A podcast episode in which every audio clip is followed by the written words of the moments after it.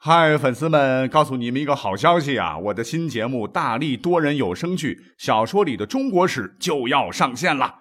想要了解新节目或者跟我互动聊天，赶快来加入 VIP 粉丝群，入群二维码就在本期节目的声音简介中。你也可以添加我的小号，拼音大历史加六零六 D A L I S H I 六零六，然后拉您入群，我在那儿等你。管他正史野史。这里只有大历史，大力讲的历史正在播出。大家好，欢迎收听本期节目。有听友啊，老是让我讲什么内容呢？讲什么飞碟呀？讲什么不明生物啊？讲什么未解之谜啊？实际上啊，这些我通通都讲过的哈。各位可以回头听听我以前的节目。那今天呢，为了满足这部分听友的需要，那我呢还是专门找了一些历史上流传下来的奇闻异事。那今天呢，各位可以把它来当做野史来听啊，也可以当做奇幻故事来听啊，随您心意吧。那话不多说，开始讲故事。那第一个故事呢，来自一本南朝宋时，有个人叫刘义庆写的《幽冥录》。汉时，落下有一洞穴，其深不测。有一妇人欲杀夫，谓夫曰：“未尝见此穴。”夫自逆视之，至穴，复遂推下。经多时之底，就是话说在汉朝洛阳郊外啊，有一处洞穴，深不可测。那有一个女人呢，不知什么原因呢，就想把自个的老公杀了啊，就把那哥们儿骗到洞穴前呢。这哥们儿呢，话说也是个傻缺，毫无防备，在洞口探头探脑往下张望的时候，身后他老婆轻轻一推，这哥们儿掉下去了。啊了很久之后，他才到达洞底啊。这女人话说还挺够意思啊，就顺着洞口呢，还扔了几个馒头。这哥们儿呢，虽然很惨了哈，从高处落下，可是呢，竟然是毫发无损。哎，你说是神奇不神奇？虽然说这哥们儿是性命无忧了啊，可是毕竟呢，摔的还是够惨啊。然后缓了好久，呃，头呢感觉到还是有点晕头转向，就捡起馒头吃下肚啊，才觉得有些力气，这才摸黑找出路啊。终于啊，他摸到了一处很窄的洞口啊。管里边是啥呢？啊，钻进去再看吧。啊，是匍匐前行，崎岖反侧，在这个求生的本能的驱使下吧，不知爬了几十里，这个洞穴，哎，突然是渐渐宽敞，哎，前方竟然有了光亮，哎，那有光亮就证明有生的可能性啊，他就赶紧是快步疾行啊，竟然来到了一片开阔地，啊，这不禁让他是振奋精神的继续前行，大概呢。这走了一百多里吧，他就突然感觉到这个脚下踩的地面呢，这不是这个土了、石头了啊，而是软软的，哎，好像灰尘。可是闻起来，哎，却有糠米的香味。那他也饿呀，啊，就试吃了一口，感觉真是甘美无比呀，哪顾得上啊？于是他就头拱地吃了个大饱，临末了还解下外衣包了一大包做干粮啊，然后继续前行。那走啊走，走啊走啊，不知走了多久。总之啊，越往前走，空间越开阔，而且光线越充足，简直就是个地下世界呀。那么在干粮快要吃完的时候，他来到了一座大城市前。哇哦！只见这座城市，城郭严整雄伟，宫室壮丽，亭台楼榭是房屋街市都有，都是用黄金装饰，瑰丽奢华呀。虽然说这个地下世界啊看不见太阳和月亮，但是亮如白昼。城中百姓哎，跟地面上的人长得也不一样啊，都是身长三丈啊，都是小巨人呐，穿着羽毛做的衣服啊，而且演奏着人世间从未有过的音乐。那，这哥们儿当时可能也是忘记了害怕了哈，觉得起码这帮人长得像人类吧，然后是就是涕泪滂沱啊，就向他们诉说自己的遭遇，求城中的人救他。那当时一个巨人呢，就给他指明了前进的方向啊，让他继续往前走，千万莫回头。这哥们儿很无奈啊，只得是继续长途跋涉。那途经了九座雄伟的城池啊，最后饥渴难忍呢，就向近处的巨人乞讨。那有个巨人就带他来到了一座院子中央，只见一株柏树啊啊，是高耸入云呐，而且树干极粗。那目测估计要一百多个人手拉手围住一圈，才能把这个树干抱住。树下呢有一只奇形怪状的咩咩咩的羊，这个巨人就让他跪下来，让他捋这个羊的胡须。这哥们儿呢也不明白是啥意思啊，就按照这个巨人的指示吧，开始呃捋这个羊的胡子啊，捋一下就出来一个大猪，就被人巨巨人要走啊，再捋又得一株，巨人然后又要走了。等到这个第三次啊，他摸这个羊的胡须啊，出来一个大珠子的时候，这个巨人呢就让他把这个珠子吃下了啊。吃了以后，他感觉浑身舒坦，马上精神焕发，就不再饥饿了。可能是那个的时候的功能性饮料和食品吧。哎呀，这哥们儿觉得太神奇了啊，又觉得这里是犹如仙境，还真的觉得有点不想离开了啊。跪下来就求这个巨人啊，还问及这座城池的名字啊。这个巨人说道：“说。”我们皇上有令啊，是不准你啊待在这里，就赶紧滚吧。那至于你刚才说的啊，你经过的这九座城池什么名字的来历，你呀就回去问问你们那个世界的一位得道高人，他叫张华，你就知道了。这哥们儿没办法呀，啊，只能是恋恋不舍的一步一回头的离开了这个地下世界啊，终于是走出了洞穴。可是，一出来，一打听人啊，原来自己居然是在。焦郡啊，就就是今天的这个越南北部啊。然后呢，这哥们儿啊，只能又是跋山涉水、披荆斩棘，用了六七年的时间才回到洛阳的家呀。向当地的那个张华得到高人来求教啊，叙述的这些离奇的奇遇。这个张华就说啊，像灰尘那样的东西，其实是黄河龙流的这个口水的凝结物。至于那九座城池，先名叫酒馆大夫啊。那只怪羊啊，其实叫做吃龙啊。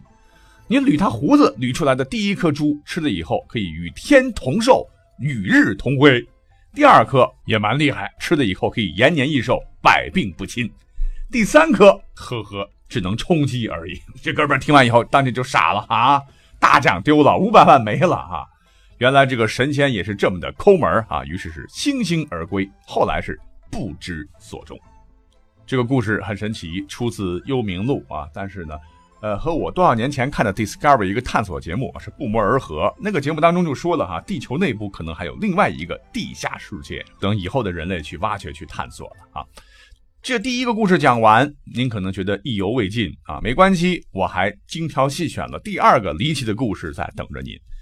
那第二个故事呢，来自于唐代的一本古书，唤作《续玄怪录》，说的啥事儿呢？哎跟缘分有关。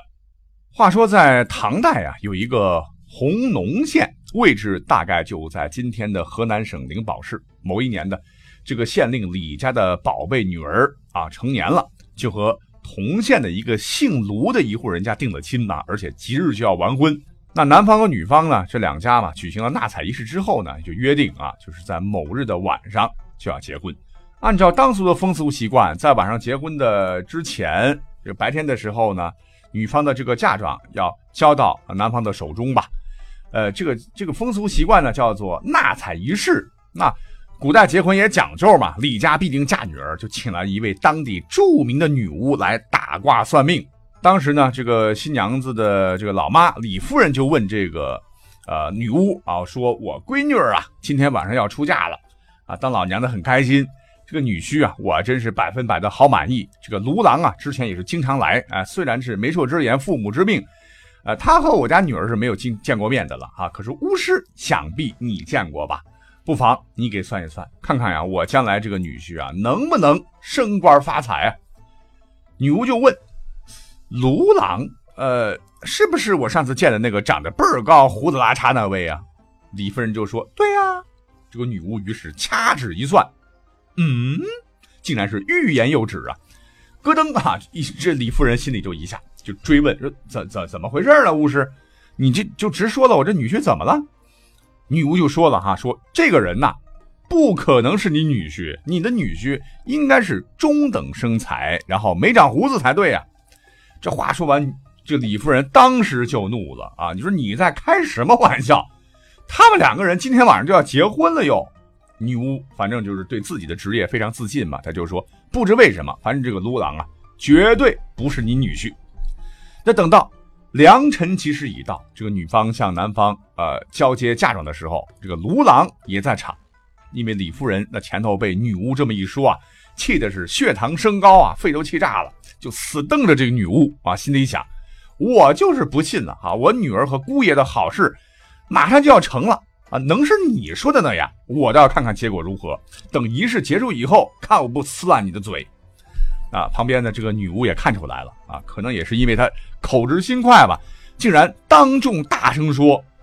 那这个打卦问卜这个事儿，我也干了这么多年了哈，也是有相当的口碑的哈。金杯银杯不如大家的口碑。那我给这个李夫人就说了，那这个卢郎绝对不是他的女婿啊，我绝对没有看错。即使李成也不可能。那当时那亲朋好友一大堆人呢，一听这个女巫啊竟然这么叫嚣，就觉得很丧气、很愤怒啊，就骂他乌鸦嘴，哎，就把这个女巫赶走。那谁知道当天晚上呢？这个新郎官卢郎啊，就骑着高头大马，胸前佩戴大红花啊，这个身后迎亲队伍啊，敲锣打鼓，然后吹奏唢呐的，是呜里哇啦的，浩浩荡荡就来了。那么双方按照规定啊，就要举行传统的这个仪式的交接了。因为刚刚讲了，古代都是父母之命，媒妁之言嘛，所以呢，准新郎和这个准新娘是没见过面的。可当时，哎，这个卢郎啊，也是高兴啊，就不自觉的就瞥了一眼这个不远处。角落里站着那位准新娘，因为准新娘心里面也很羞涩呀，也想看看自己的夫君长什么样啊。可没想到啊，这对新人是四目相对的时候，妈呀，鬼呀！谁知这位卢姓准新郎是怪叫一声，发疯的往外逃啊，谁都拦不住啊。那这时候亲朋好友啊，都已经都坐满了，对吧？一看这情形，准新娘的这个老妈李夫人这脸可就挂不住了。这怎么回事呢？啊，当着这么多人的面啊，这小子看我女儿一眼就落荒而逃，这不是糟践我女儿吗？啊，来来来来来，女儿，来到各位宾客面前行个礼啊，让各位看看俺女儿的颜值到底怎么样。只见呢，这位李氏是莲步轻摇啊，来到众人前，是浅浅一个万福啊。众人一瞅，我的天，这丑，谁说丑啊？啊，人家姑娘长得不仅不丑，而且堪称是绝代佳人呐！一颦一笑是不施粉黛啊，真真是清水出芙蓉，天然去雕饰。那在场的小到八岁孩童，大到八十岁的老者，凡是看到这姑娘的啊，凡是公的，没有不咽口水的。这个李夫人就说了啊，说大家都好好看看啊，难道我女儿长得吓人吗？无论如何，今天她必须要嫁出去，否则那别人以后谁敢娶我女儿啊？那现在我就想问问各位在座的尚未婚娶的男士们，我做主啊，有谁愿意娶我的女儿，请举手。我今天晚上必须把这个事儿办了，要不然脸面真的是没有办法搁了。当时在场的所有男人都通通的举起手来啊，有的是举起双手。那这个李夫人呢，就环顾四周啊，只见卢郎的这个伴郎，这个人叫做郑桃，是品貌周正，而且就像那个女巫说的那样。中等身材，没有胡子，只举着一只手呢，显得是非常的沉稳有风度。哎，这个李夫人一看很开心呐，啊，就冲他啊点点头。这个郑桃一看，哎，有戏啊，就马上跪下来说道：“啊，岳母大人在上，请受小婿一拜。”啊，李夫人一看，那既然事已至此，就这样吧，就立即改了婚书啊，令女儿和他。行了大礼啊，随后直接把女儿塞进马车，让这个郑桃给拉走了。那这个时候呢，李夫人才忽然觉得，哦，原来这个女巫说的呀是对的。那话说几年之后呢，这个郑桃啊啊到京城做官呢，就遇到了之前那个卢郎。这两哥们虽然是同乡，可是相见还是有些尴尬的。本来你是伴郎，哎，竟然成了哎原本是我女人的老公。那郑桃就问这个卢郎啊，就当天哎你为什么要逃走呢？这个卢郎就说了啊，说当时啊，我看见新娘，真是把我吓坏了。她一双眼睛红红的，还滴着鲜血呀，黑暗中像灯一样亮，獠牙长出嘴外几寸长。你说我能不害怕吗？杀了我，我也不能娶一个夜叉呀。郑桃听完是哈哈大笑啊，就把自个儿老婆叫出来让他看啊。经过几年的这个雨露滋养吧，这个少妇更加是楚楚动人，销魂蚀骨啊啊！这个卢郎。看完以后是瞠目结舌，干咽口水，也是无可奈何，只有很惭愧的走了。那这故事也很离奇的哈，看来告诉我们一个道理，那就是姻缘自有天定，真是猿猴的份呐。呃，本来还想讲一个小故事，叫做应声虫的哈，分别是出自《朝野千载》《以及一监制。那时间关系，篇幅原因就不讲了，以后再说啊。我们本期节目到此结束，下期再会，拜拜。